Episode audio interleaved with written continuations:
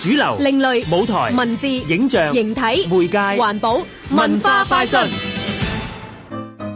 有冇諗過，除咗動物之外，木偶其實都有生命嘅呢？吓咁驚？唔係嘛？咁又唔使咁驚，不如你就聽下《小木偶方失失歷險記》嘅導演、編劇兼舞台設計嘅蔡少欽點講啦。木偶呢個媒介呢，其實佢個定義係好廣泛嘅，任何嘅死物或者物料經過設計，而經過有訓練嘅木偶師，只要佢哋係喺呢個操控嘅時候，可以令到佢有一個生命嘅狀態，有感情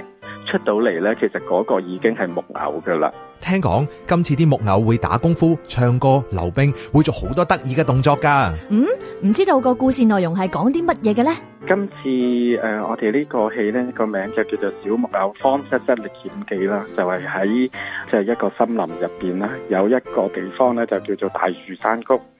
咁山谷入邊呢，就住咗好多嘅木頭公仔，有一啲嘅木頭公仔呢，對於呢個大樹山谷以外嘅人類世界呢，就非常之好奇。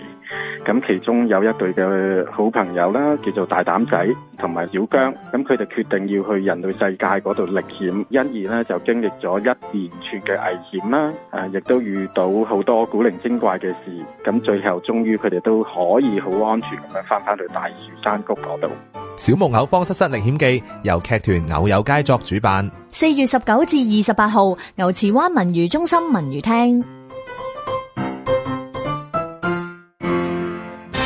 香港電台文教組製作，文化快訊。